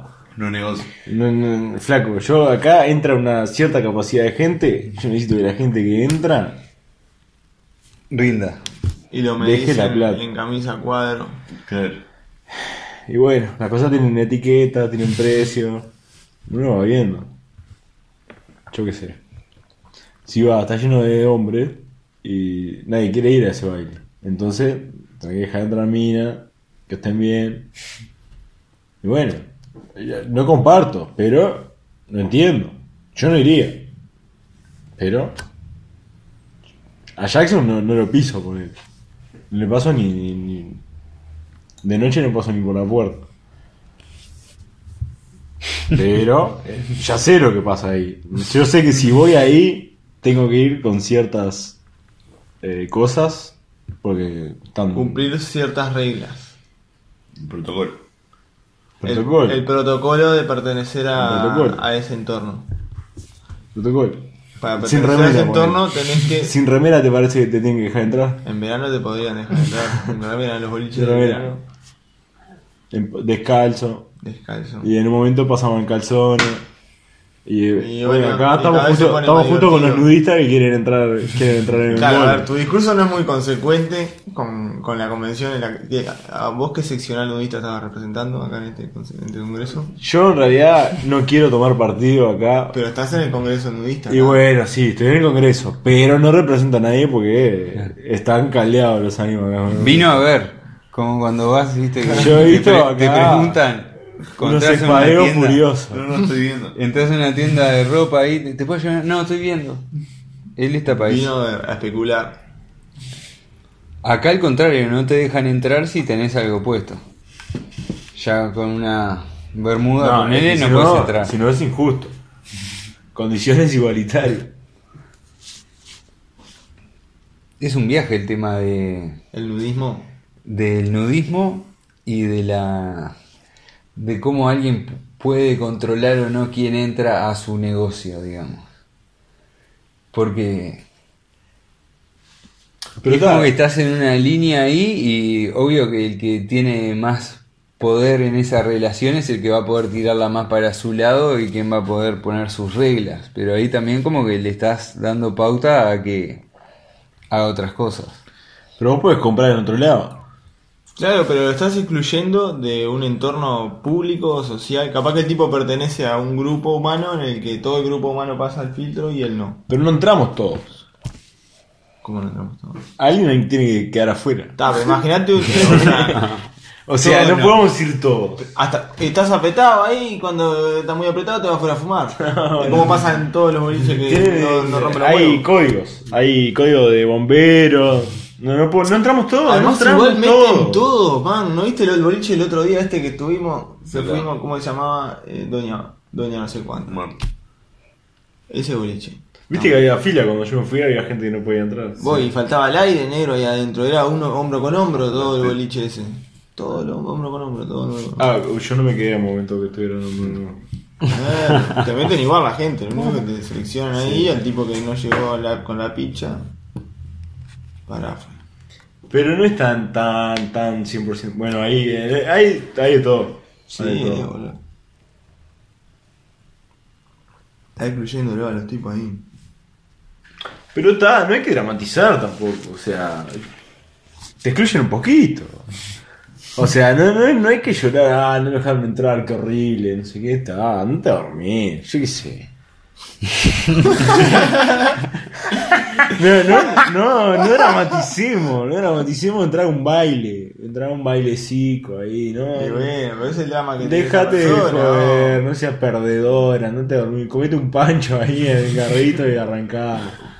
Está. Pero porque vos nunca hubieras querido ir ni siquiera al No. Entonces, ya- o sea, no, te cuesta entender, Festejar, hubiera festejado, festejado. Pero ahí no es tu estilo, tu estilo es otro. No, no, yo, yo soy del pavo. Yo soy de, de la mesita, sentadito. Y si vas y no te dejan entrar al pub, te miran así y te dicen, Ah, no, no tenés pinta de pavo. Y bueno, En me esa voy a pinta. otro. Siempre hay, siempre hay uno. Siempre hay uno que me van a dejar Pero mirá si estamos todos los pibes dentro del Mm. pub Por- y estás ahí mira, afuera como perro mojado. Te puede pasar dicen, al revés. No, no puedes entrar. No te puede podés pasar al entrar. revés. Si vas de traje a un boliche hard metal, te pueden decir que no.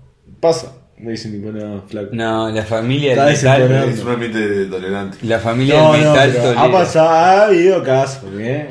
No, flaco. Está desentonando acá, arrancar. Con una remera de los fatales que le traen. ¿Cómo queda caer con un, un Keitar y una visera y la remera de los fatales?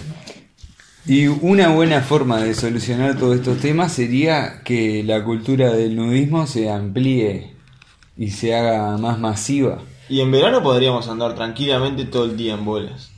En Montevideo, con el calor que hace, al hormigón ahí. Pero no es cómodo. Chancleta. Chancleta está bien. Porque es protección. Protección para las patas. Protección para las patas, Está caliente. Alpargata. No, la alpargata hay que prohibirla. Alpargata media y en pelota. Dentro del nudismo la alpargata está totalmente prohibida. El otro día fui a la ferretería a comprar un enchufe y salí con unas alpargatas. salí de alpargatas. Pero fuiste así como estás ahora. Sí. Pero de ahí. Con razón te dieron te deja, alpargatas. te dejan entrar con perro, todo, o sea, aceptan todo en esa ferretería. Y te dan Todo alpargata. igual. Y te dan alpargata. Pero si tuviéramos todo en bola, ponele, vas al boliche y ¿qué te va a mirar? Bueno, pero ahí no puedes vender humo. Tenés que hacerte el pito Ahí grande. van a empezar los boliches de los pitos grandes. ¿Qué hicieron con la billetera? Usted. Yo me la guardé en el orto. Yo solo traje la tarjeta y no te quiero decir dónde está. Y bravo andar así en bola todo el día. ¿Dónde guardar la- el celular, la billetera? Y bueno, pero no viste que las minas, las minas salen a con el bailar. elástico, con el elástico ese A que todo el brazo. No, ¿sabes cuál es buena? ¿Viste esos cinturones que tienen como unos bolsillos? Del de herramienta. Un cinturón con dos bolsillos grandes, uno de cada lado y ahí vas con todo. Las minas no viste que se salen a bailar con el celular en la mano, llave, algunas se la ponen en una pulsera o algo, tipo. Toda la así, mano. toda la noche así. No, te va. Yo no puedo creer. Un eh, estrés. vos. Yo no puedo creer. ¿Ves? Ahí aplicaría el derecho de admisión. No, Andá, ya te ponele pasaste. un pantalón, ponete un pantalón, metete las cosas en los bolsillos, rompa el huevo. Es que Ahí ya te cambiaste de bando al toque. Al toque, al toque. vale. para mí el derecho de admisión a veces hay que aplicarlo. Hay gente que ya la ves que va desentonada. Va desentonada. Va desentonada. Yo trabajé un verano diciéndole a la gente que no podía entrar.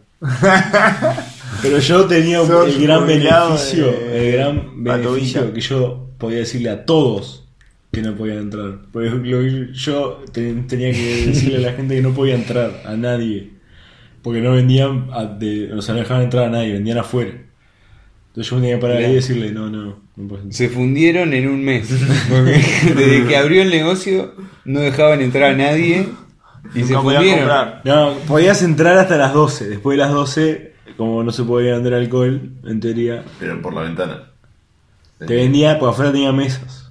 Mm. Tipo, como por abajo de la mesa. Tipo bar. Vos te, sentabas te en la vendía mesa. como que era un bar. Te vendía como que era un Te bar. sentabas en la mesa y te lo pasaban por abajo. Lo agarras del otro Hacía lado. bien, ahí ya te cobraba más. Uy, te, te daban un buen plus. ¿Qué?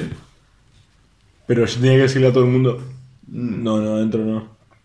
Fue donde paramos el otro día. A comprar el Fernet. Pero en, Es el- verdad. eh, no, no en ese local. Ah, Era en el Tenía centro. otro. En la, antes era en el centro, en la plaza. mira. Sí. Para mí está de menos excluir. O con, con, el, con lo del el derecho de admisión, tipo agarrar a una persona que quiere pertenecer a, a ese entorno así y decirle vos no puedes entrar, está mal. Está mal, la vivencia esa está mal. ¿Quiénes somos para decirle a esa persona así? No, ¿quién? El, el lepra. Pero vos tenés que tener como persona privada el derecho Jorge Martínez. de decirle a, la gente... Bien, mal, juzgando a la gente. No, yo que tener la gente que yo quiero en mi casa. En, en mi local, en mi negocio, en mi lo que sea. Ah, pero tu local, tu negocio depende de que vaya gente. Bueno, no Esa gente- vengas. ese- no, no, te gusta no. lo que yo hago, no vengas. Anda otro. Pero él quiere ir. Él no te está diciendo no quiero Estas ir. son las Yo condiciones. Estas son las condiciones. No las no, cumplí, no hay vengas. condiciones claras. No hay condiciones claras. Son bastante Las claras. condiciones no son claras que las expliciten. Digan, no, a mí no me gusta O, o sea, a veces, no me gusta claro, esto, no, a veces tenés un tema de, de color de piel que Y tal, bueno, no puedes superar. y y ahí nos vamos a dar cuenta de que está mal, boludo. Está, y bueno. Y ahí te andá a decirle Hacé a la gran Jackson, Michael- poné la una lista de las Jackson. condiciones para dejar a una persona afuera. Hacé la tenés Michael lista, Jackson y la gran Michael Jackson y volvé. Te volvés blanco si no venís blanco, arrancá. No, yo en Argentina, la verdad es que en un momento yo lo hice entrar a un compañero que no lo querían dejar entrar por, por porque Por visualmente no lo no, no no daba, no daba. Pero buscaban tantas vueltas para no decirme que era porque era discriminación visual. Decía, no, que eh, se ha peleado acá, él allá tiene un prontuario, que no sé qué, que lo tenemos registrado. Y nunca habíamos pisado, eh, eran argentinos, o sea, nunca habíamos ido en la vida. Y los tipos no, que- no querían dejar entrar porque estaba, estaba todo arrebatado. Tenía sangre en la remera. El pelo rojo. Claro, todo Por, por el pelo rojo. Y, y metal por todos lados. eh. Y además que pensarlo si como país estamos eh, fraccionando, o sea, la gente que se viste de esa manera o que se comporta de esa manera, va a un lugar en donde hay gente que se comporta de esa manera y se viste de esa manera. Y las otras personas van a, o sea, no, no, nunca los, lo- nunca los acercamos. ¿entendés? Pero porque Las no quieren acercarse. La gente que se viste de esa manera quiere pertenecer Está- a la gente que se viste de está esa bien manera. que esa gente quiera hacer Quiere mandar un mensaje con cómo se viste y cómo se Bárbaro, ve. perfecto. Pero si el tipo, si hay alguien que quiere hacerlo, tiene que poder. Tiene que poder. Si no lo hace, está. Bueno, está. Es lo que pasa. Pero si el negro Jordan dice, quiero, la verdad que mañana quisiera ir a. Yo me quiero juntar con estos tipos. Con esto, quiero ir ahí a tomar una porque. Quiero ir ahí. Porque hay, hay tres de Spartan que van ahí. Perfecto. Afeitate. Y eh, no- anda, por una, una, una camisola, un championcito y vení. Hay condiciones. Hay condiciones. Engominado para atrás. Peinado para atrás con peine fino. Pero igual a veces en esos bailes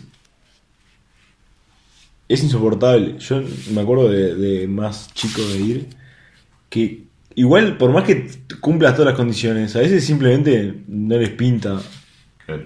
Y tipo, ta, ta- estás estás ahí una hora esperando a ver si les pinta o no les pinta. Yo me acuerdo de haber sobornado seguridades. Haberle dado, tipo, ta, no sé, 500 pesos para que nos dejaran entrar a tres o cuatro. Está dulce, negro. No, hacíamos vaquita. Claro. Poníamos 100 pesos cada uno y entrábamos 5. Yo creo que si vamos a empezar en la parte de confesiones, Mm. Yo por 5 gambas. Un día con cada uno. me parece que esto va a ser todo por hoy. Así que vamos a tener que pensar en una forma de terminar esto.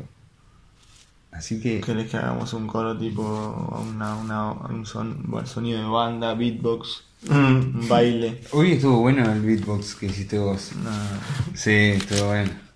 pero no me acuerdo. Eh, eh, pero ¿Te olvidaste las notas? me olvidé las notas porque me perdí, me olvidé porque yo antes leía, ¿viste? ¿Cómo es que se llama esto? Solfeo. Solfeo. Mm. Y entre el bloque anterior y este me olvidé. Entonces tengo escrito acá, la tengo escrito pero no me acuerdo. ¿Cómo Es lo que tiene la, la piroteada esta, que te borra la Te memoria. borra la memoria. Pero bueno, nos vamos a, Vamos a dormir. a dormir, nos vamos a dormir. Ah, mira aquí. No, no. ¿Sabe lo que? Escuchando, ¿sabe lo que? Estás